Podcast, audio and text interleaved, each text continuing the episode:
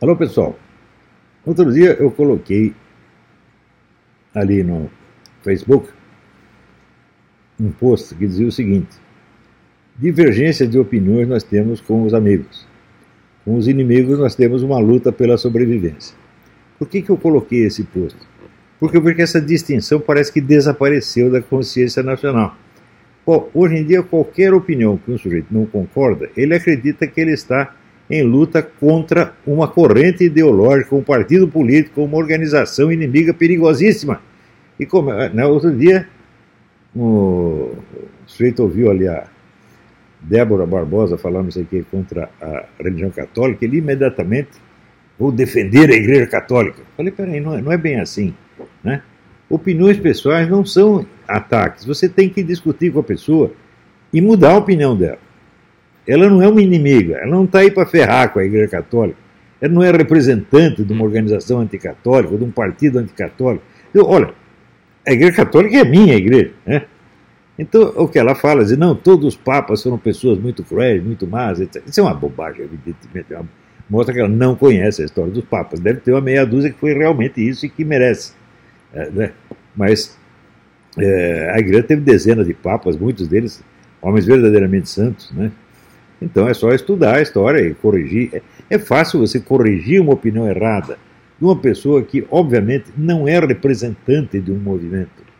Preste bem atenção. A Débora Barbosa, ela começou a fazer o programa dela para contar coisas que ela aprendeu num curso que ela está fazendo na Inglaterra sobre serviços de inteligência e estudos correlatos sobre sociedades secretas. Por que, que eu achei importante divulgar isso?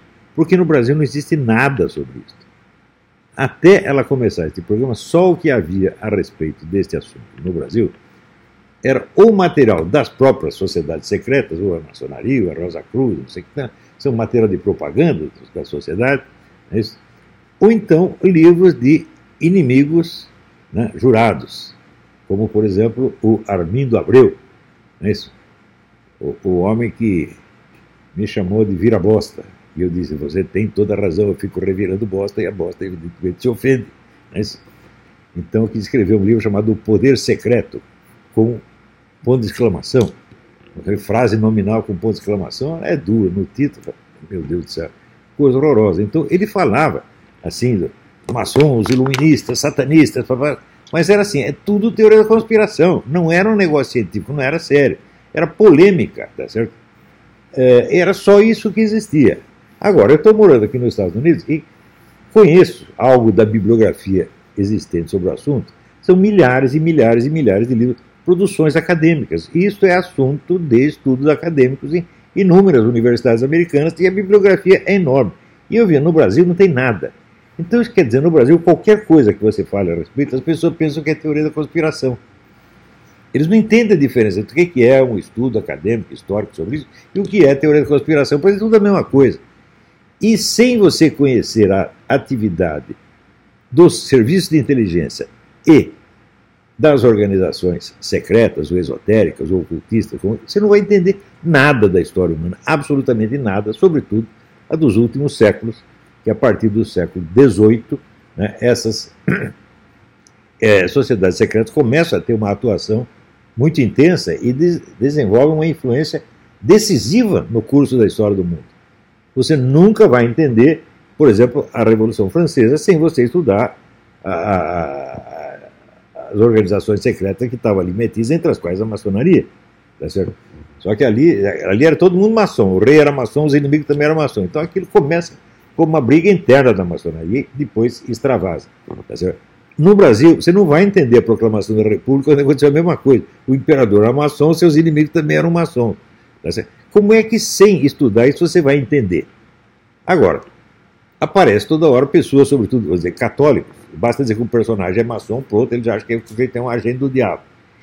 olha, entre dizer, as finalidades globais da elite maçônica, finalidades anticristãs da elite maçônica, e a atuação da maçonaria no dia a dia histórico, a diferença é imensa.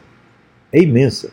Você pode ter certeza que é, se havia ali algum plano Illuminati para o Brasil, pode ter certeza que os nossos maçons ali não têm a menor ideia disso aí.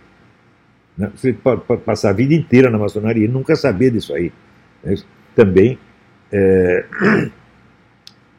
a diferença entre vamos dizer, a raia miúda maçônica e a elite, a elite da elite, o negócio é, é, é imensurável, a diferença é imensurável.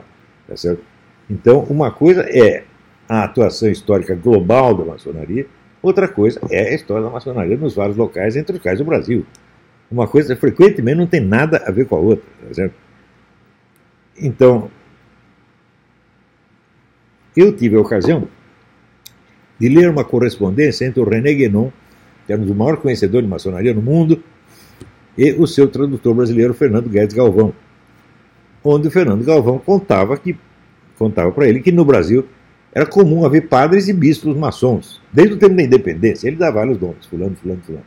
Né? Eu ainda me lembro do, do cardeal primário do Brasil, do Avelar Dandão. Todo mundo sabia que ele era maçom. Isso foi recente, nos anos 60, 70. Né? E o Fernando contava essa coisa para o Guénon, o Guénon quase caiu de costa. Ele disse, não, isso não acontece. Isso só aconteceu na França durante um tempinho, na época da Revolução Francesa, onde houve uma infiltração maçônica na igreja, etc, etc. Ficou muito espantado. Mas no Brasil era comum isso aí. O clero era metade maçônica. Quando chegou um, um, um outro uh, emissário do Vaticano, tentou botar ordem nesse negócio, né, que foi o Dom Vital, o que, que aconteceu com o Dom Vital? Botaram na cadeia.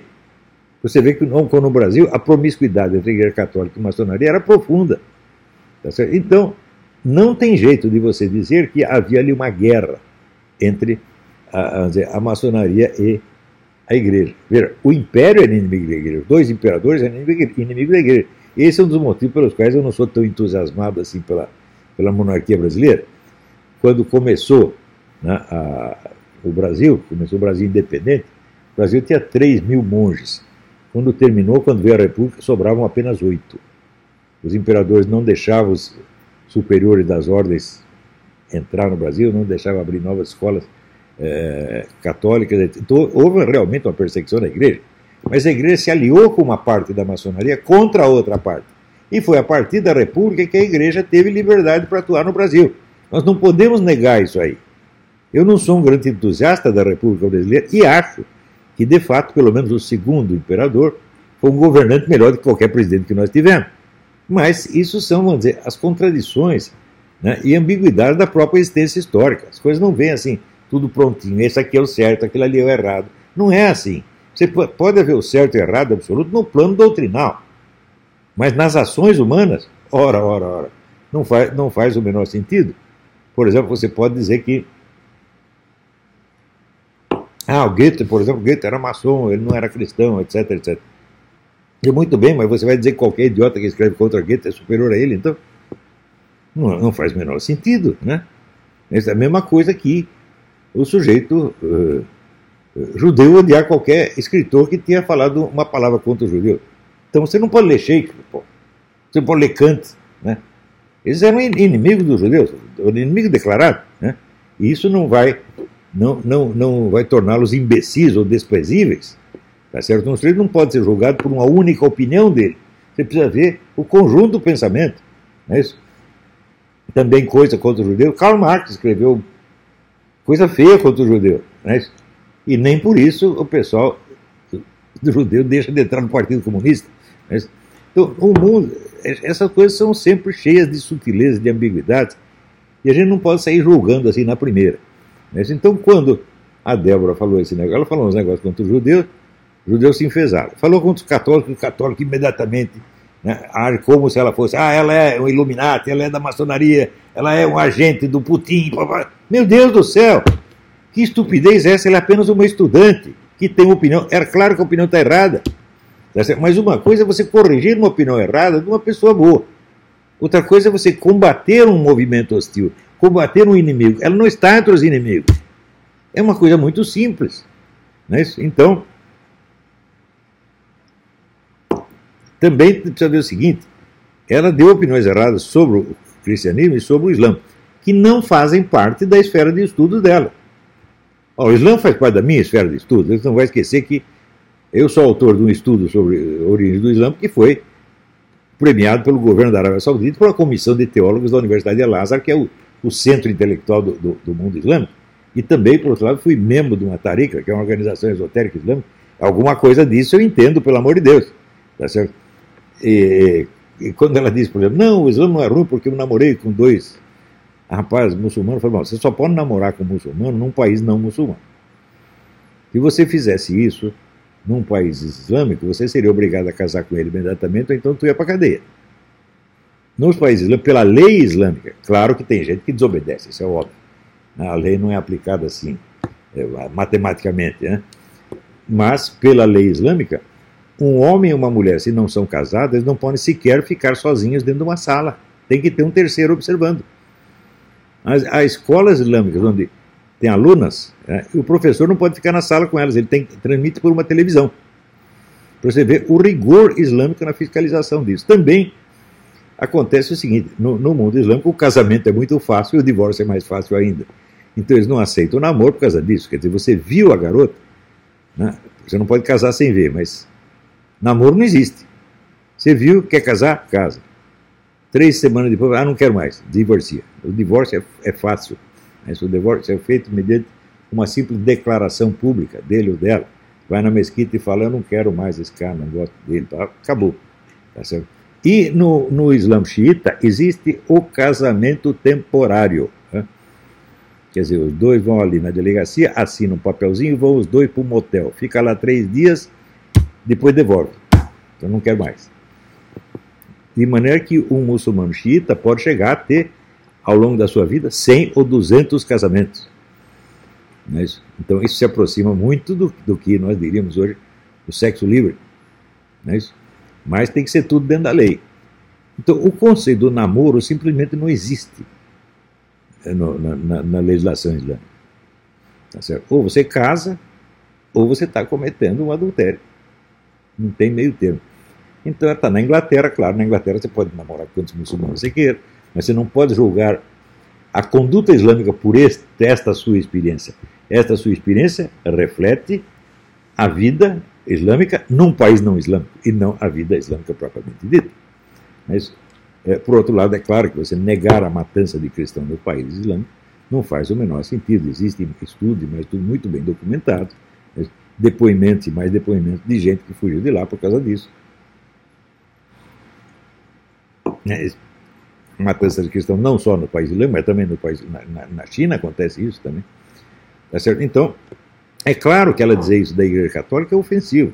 Eu também conheço a história da Igreja Católica, recomendo para ela o livro Bearing False, False Witness, Prestando Falso Testemunho, do Rodney Stark, que não é católico, nem, nem cristão, é agnóstico, né?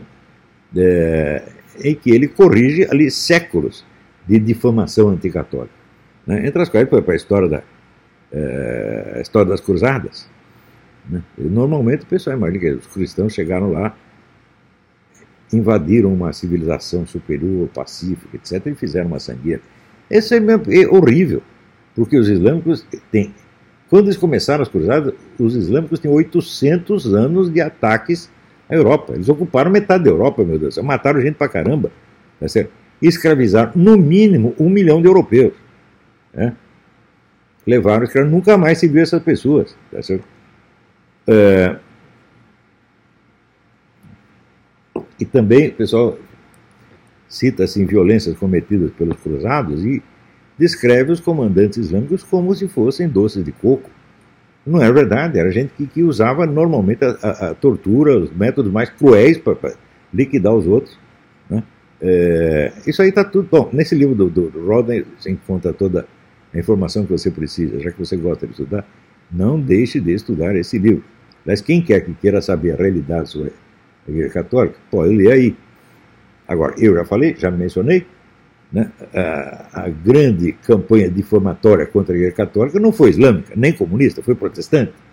Protestantes começaram a inventar a história contra a Igreja Católica no século XVI, né, com um, um, livrinho que inventou as famosas máquinas de tortura, as quais jamais existiram. Jamais, hoje os historiadores sabem disso. Tá? Eles começaram a estudar a realidade da Inquisição a partir de 1950, quando finalmente descobriram né, é, as atas, dos, os autos dos processos inquisitoriais. Aí que eles souberam o que, que acontecia realmente né, Para começar, que nunca existiu uma entidade chamada Inquisição. Né? Inquisição é uma atividade, não é uma entidade. Inquisição é como se fosse processo. Né? Era um sinônimo do processo. E a Inquisição aperfeiçoa a justiça instaurando o processo inquisitorial, porque antes o processo era acusatorial. Quer dizer, se várias pessoas acusam o sujeito, ele está condenado imediatamente. Né? Em Roma era assim. Então, não, não pode ser assim, tem que ter uma investigação. Investigação é o quê? Uma inquisição. Então, acusa, por exemplo, o sujeito herético, primeiro nós temos que conversar com ele, né? para ver se ele é conscientemente, deliberadamente herético, ou se ele apenas se enganou, para ver o que aconteceu realmente. Né? É, outra coisa, a pessoa pensa, ah, a Inquisição matou milhões de pessoas. Conversa mal. A Inquisição espanhola, que foi a pior de todas, matou aproximadamente 20 mil pessoas no curso de quatro séculos em 20 países. Faz a conta para você ver. Qualquer democracia moderna, moderna matou muito mais. Né? Sobre isso, eu recomendo o livro do Henry Kamen, The Spanish Inquisition. Hum? Já que você, Débora, você gosta de livros de história, está aí, você tem que estudar essa coisa. Né? Então, mas essa coisa de as pessoas não distinguirem o que, que é, quer dizer, não distinguem sequer entre o que é uma opinião de momento e o que, que é uma tomada de posição formal, a participação numa corrente ideológica, a militância num, num, num partido. Eles não, não percebem nem essa distância. Por exemplo, hoje tem um imbecil no programa, como é que chama o programa? Morning, Morning Show, dizendo que o Bolsonaro é a favor da eugenia. Sabe o que é eugenia? É?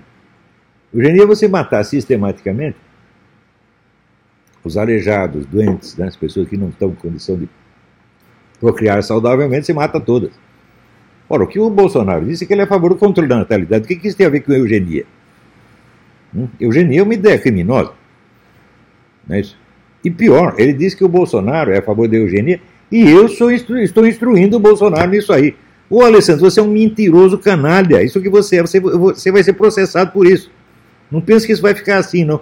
Mas se eu sei que você falou por isso, isso por burrice. Você não sabe distinguir o que, que é, se que é uma expressão verbal e o que, que é uma tomada de posição formal dentro do movimento político. Não, no Brasil não se sabe mais distinguir isto. Sabe por quê? Porque na direita não tem pessoas qualificadas para a guerra cultural. Simplesmente não tem. Se tem, tem um ou dois, meia dúzia. Guerra cultural exige cultura, gente. É? Se quer fazer guerra cultural contra os comunistas, eu te dou os autores comunistas, eu boto lá você para ler o Georg Lucas, eh, Karl Korsch, Max Horkheimer, etc. Vamos ver como vocês. Você acha que esse pessoal que está fazendo guerra cultural é capaz de ler essas coisas? É claro que não, meu Deus do céu. Hã? Olha, eu comecei a ler Georg Lucas, eu tinha 17 anos. Leio até hoje. Com proveito. O homem é realmente é um, é um prodígio. Tá certo? Então, se for para. Eu poderia escrever um livro contra ele. Né? Escrevi algo contra o Antônio Gramsci e várias coisas contra o próprio Karl Marx, que eu também estudei. Tá certo? Outros autores não, não, não, é, não peguei. Fiz algumas conferências genéricas sobre a escola de Frankfurt, mas não peguei aprofundadamente é, escritor nenhum. Eu demonstrei ali outro dia num, num, numa gravação que mesmo os adeptos da escola de Frankfurt não entendem o que leem. Pega lá o, o Vladimir Safat, mostra o parágrafo do Max Horkheimer e mostra que ele não entende o parágrafo que ele está lendo. Então, como é que vai ter guerra cultural nessas condições, gente? É analfabeto contra imbecis e vice-versa. Então, o que está tendo é só propaganda barata, tá certo? Bate-boca de youtuber, gente. Vocês têm que tomar vergonha na cara, vocês têm que estudar. Por isso que eu peço aos meus alunos o voto de pobreza em matéria de opiniões. Tenha poucas opiniões. Né? E tenha só sobre coisas que merecem a sua atenção. Né? Por exemplo, o sujeito, ah, vou, eu vou aqui criar uma, uma discussão com, sei lá, com o Henry Bucetalho. Eu não vou discutir com o Henry Bucetalho. Né? Se ele diz qualquer coisa, eu mando a merda. Não vou discutir nem com a Marilena Chauí. Eu não a considero qualificada. Essa semana mesmo, né, ela fala, no debate preparatório lá do sétimo congresso do PT, disse que o Bolsonaro, que o governo Bolsonaro é uma máfia. E o Bolsonaro é um capo mafioso e eu sou um conselheiro. Eu digo, mas o que, que o Bolsonaro roubou? Que máfia é essa? A máfia faz o quê? Trafica droga? Rouba dinheiro dos bancos, como vocês fizeram? Vocês do PT, vocês fizeram. Veja, o PT roubou um trilhão de reais para distribuir para seus companheiros, tá certo? Que são genocidas. E você vem dizer que o Bolsonaro é que é o capo mafioso? O capo mafioso tá na cadeia, sua velha babaca. Cala essa sua boca, mocreia, imbecil. Para com isso. Hã? Eu já escrevi um negócio, chama lá o Chicote da Tiazinha, você devia ler. Porque eu provo ali que você não sabe ler, porra. Você é que nem o safato, mesma coisa. Outra coisa, veja, você recebeu dinheiro do governo durante seis anos para reescrever uma tese de doutorado de 20 anos antes. Ficou seis anos sem precisar nem atender telefone para escrever uma coisa que já estava escrita. Isso não é desvio de dinheiro público, não? Hã? Isso é uma obscenidade. E isso é atividade mafiosa. Hã? Veja, não é atividade mafiosa a associação do PT com as Farc?